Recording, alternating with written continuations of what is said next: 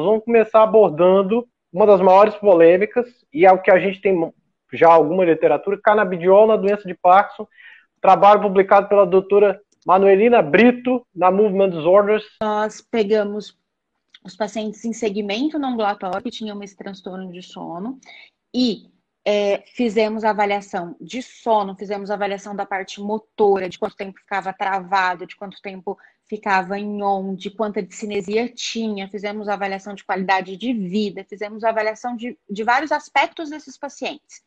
E esses pacientes, eles tomaram canabidiol por 12 semanas e placebo. E nem nós, nem o paciente sabia o que, que ele estava usando. E depois de 12 semanas, nós fizemos a, a, a reavaliação desses pacientes. Então, o que, que no final das contas a gente acabou vendo. É, os dois grupos melhoraram. Então, nós tivemos, teve paciente que eu jurava, falava assim, não, canabidiol é a melhor coisa que tem. Eu estava super entusiasmada, porque eu acabava fazendo avaliação desses pacientes antes e depois. E quando eu chegava para avaliar esses pacientes depois de quatro, de três meses, eu falava assim, ah, não, esse paciente é com canabidiol. E no final das contas, eu achava que quase todo mundo estava com canabidiol, porque muita gente tinha melhorado. Só que nós não conseguimos, é, nem nos exames que nós fizemos, exames de sangue e exames de sono, que o paciente faz a polissonografia, né? O paciente dorme no hospital, a gente avalia essa qualidade de sono desse paciente. Então, os pacientes, a gente teve uma porcentagem de pessoas que melhoraram nos dois grupos, tanto que usou canabidiol quanto que usou o placebo, muito semelhante. Então, o que, que isso fala para gente? Isso mostra para gente que o canabidiol não é esse milagre que todo mundo está pensando, não é essa grande expectativa. Só que tinham alguns pacientes nesse, nessa amostra que a gente chama de, de, de caso anedótico, porque eram pacientes assim que nitidamente melhoravam absurdamente. Então, o que, que é, a gente conseguiu tirar disso? a gente sabe que o canabidiol funciona para algumas pessoas. E a gente sabe que para algumas pessoas ele funciona e funciona muito. A grande questão é que a gente ainda não conseguiu descobrir qual é o perfil de paciente que melhora. E como isso ainda é muito difícil da gente ter, algumas vezes o canabidiol acaba não sendo a nossa primeira opção. Então, o estudo ele, ele deu uma um banho de água fria, no sentido da gente ver que Oi. o grupo placebo melhorou mesmo tanto, mas ele acabou dando para gente uma energia no sentido de tá bom, então vamos avaliar esses pacientes que melhoraram muito para a gente tentar diferenciar o que que esses pacientes têm que fazem eles responderem melhor ao canabidiol. E um outro detalhe também interessante que desse, desse trabalho é que assim o grau de satisfação dos pacientes que, que tomavam canabidiol era maior. Os pacientes que, quando a gente perguntava, tem uma escala que a gente aplica em alguns projetos que chama a impressão global do paciente. E essa escala, onde a gente, o paciente fala se ele se sentiu melhor ou não, mesmo depois de responder algumas perguntas, nessa escala a gente consegue ver que os pacientes que fizeram uso do canabidiol é, acreditavam ter tido uma melhora, tanto do sono, que não conseguiu ser medida. Então, na hora que a gente olhava as respostas dele em perguntas mais objetivas, a gente avaliava o exame. Esse paciente não tinha mudado essas pontuações, mas quando a gente perguntava para eles, mesmo sem ele saber que tinha usado canabidiol e o placebo, os pacientes que usavam placebo é, tinham uma impressão de não ter uma melhora tão grande quanto os pacientes que faziam uso do canabidiol. E aí isso deixou a gente também curioso no sentido de, ah. é, de efeitos em relação. Mas nós aplicamos escalas para ansiedade, escalas para depressão, é, escalas para atividades do dia a dia, e em números, essas escalas não tiveram diferença entre os grupos mas a questão de satisfação, de sentir-se melhor, de bem-estar, foi maior no grupo de pacientes com canabidiol. Isso é uma das coisas, pessoal, que ajuda muito a fama que o canabidiol tem. Porque às vezes o que acontece é que a maioria dessas pessoas que vêm buscar canabidiol ou conhece alguém que conhece, que conhece, que, que como esse trabalho da Manu mostrou, o grau de satisfação e bem, vamos botar bem-estar, né, Manu? A sensação de uma leitura de bem-estar. A sensação que o paciente tem ao tomar o canabidiol, ele tem uma sensação de bem-estar. E isso, de alguma maneira, está associado a uma percepção de melhora. Eu só acho importante, a gente chegou a comentar que tem o canabidiol, e tem o, THC. E o THC que é responsável pela euforia. E o nosso canabidiol, que nós usamos no estudo, ele não tinha THC, era puro. Então, esse bem-estar que você está comentando tudo, realmente foi secundário, é só aquela parte boa, digamos assim. Não tinha é. nada, nada, nada de THC. Perfeito. O canabidiol, ele é uma medicação adjuvante. Então, ele é um medicamento a mais para usar. Sempre que a gente faz uma pesquisa para testar o resultado de qualquer coisa, a gente não modifica nada do esquema que aquela pessoa está usando para ver o real efeito do canabidiol. E os nossos pacientes é, mantiveram o uso das medicações de rotina durante todo o período do estudo.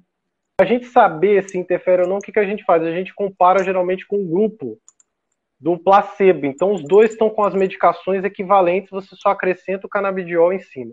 Fernanda, para um portador de Parkinson com 35 anos ter indicado uso. Fernanda, um Parkinson com 35 anos é denominado um Parkinson precoce.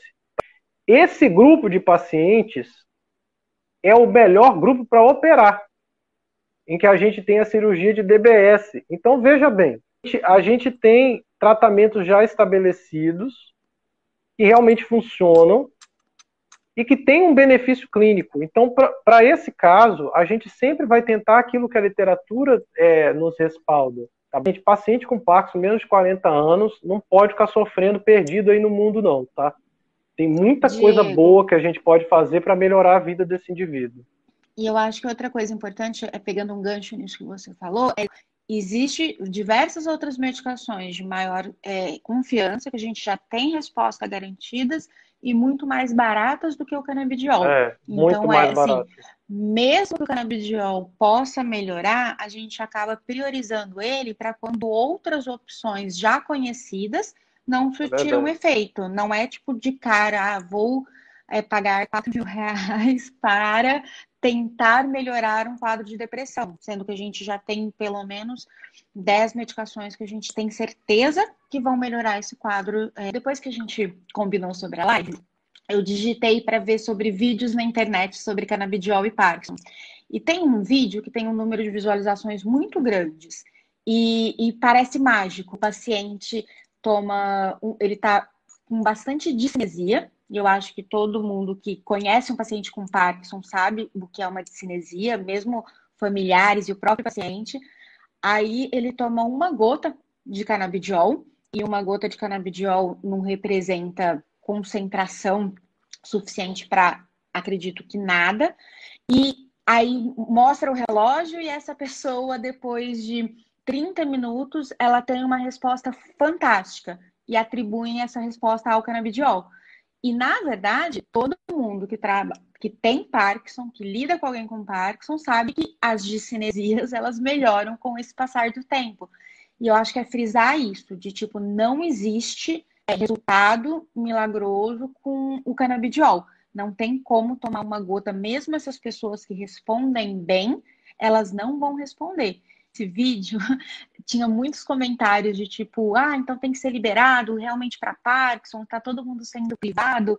E na verdade não é bem assim. Então, os pacientes melhoram. Não, é muito, muito importante mágica. a gente frisar isso. É. E uma outra coisa importante que você mencionou, o, Manu, essas discinesias que são esses movimentos involuntários, como a Manu falou, eles têm naturalmente esse pico e às vezes o próprio tempo já faz melhorar, tá? Uhum. Ela, ela tem esse fenômeno de flutuação. E a gente tem tratamentos muito efetivos para isso. Do ponto de vista estatístico, quer dizer, quando eu vou comparar por A mais B, um paciente que tomou canabidiol e um paciente que não tomou, a média desses pacientes não é diferente. Isso é muito relevante, porque isso coloca para a gente que depositar todas as fichas no canabidiol é um erro a gente traria, estaria tratando esse paciente errado. Então, às vezes, muita gente liga, eu vou aproveitar e me posicionar aqui agora. Às vezes, muita gente liga no consultório Ah, doutor Diego prescreve canabidiol, não sei o que e tal. Pessoal, se você ou vier para mim, ou vier para Manu, ou vier para qualquer neurologista, é, que, lógico, esteja atualizado, com essa procura, você vai se decepcionar muito. Porque, do ponto de vista estatístico, a gente não tem esse embasamento para falar: olha, você vai tomar canabidiol e você vai melhorar. Isso é, isso, isso, isso é equivocado. E é até desonesto fazer isso. Então, é muito importante que vocês tenham esse conhecimento de que pode ser que exista um subgrupo de pacientes que tem uma resposta muito boa ao canabidiol, mas no geral essa não é a realidade esses pacientes têm uma sensação de melhor, vamos botar assim, estar, do que aqueles não tratados com canabidiol. E só só para colocar uma coisa importante, pessoal, que às vezes eu vejo pessoas justificando estudos animais. A gente tem que ter esse cuidado também, pessoal. Quando foi estudado em estudos animais, de modelos animais, até mesmo de doença de Parkinson, foi questionado até um possível efeito protetor do canabidiol é como se, a, se o canabidiol fosse capaz de proteger o cérebro contra a lesão. E quando a gente chega nos estudos humanos, às vezes a gente não consegue provar isso. Um pouco também, mano, eu acho que é relevante a gente falar, que é isso que a Manu falou das doses. Pessoal, uma droga que a gente não conhece, a gente não sabe se é 25, 50, 100, 150, 200. Inclusive, o trabalho de vocês utilizou 300 miligramas. Sendo que para dor, às vezes a gente usa 25 que é uma coisa que tem que já tem uma literatura mais encorpada, às vezes a gente usa 25 miligramas. Então a gente tem ainda um caminho muito longo, tá? A gente vai atualizando vocês, por isso que é uma live de não, que não é de verdades absolutas. A gente vai Sim. sempre atualizando. Eu acho que só a questão dessa dose, é, só para lembrar, a levodopa, que hoje em dia a gente usa, né? Tipo, o comprimido é de 200 miligramas que a gente usa de levodopa, Lá no início, o pessoal usava 10 miligramas de levodopa e junto com leite para evitar a hiperalgia. Então, assim, quando a levodopa foi começada a ser usada, ninguém achava que a levodopa fosse dar certo porque ela estava numa dose errada. E hoje em dia, a gente vê que a levodopa é o melhor remédio para Parkinson e ninguém discute isso. É, então, é. eu acho que é importante essa questão de dose a gente ter é, essa noção.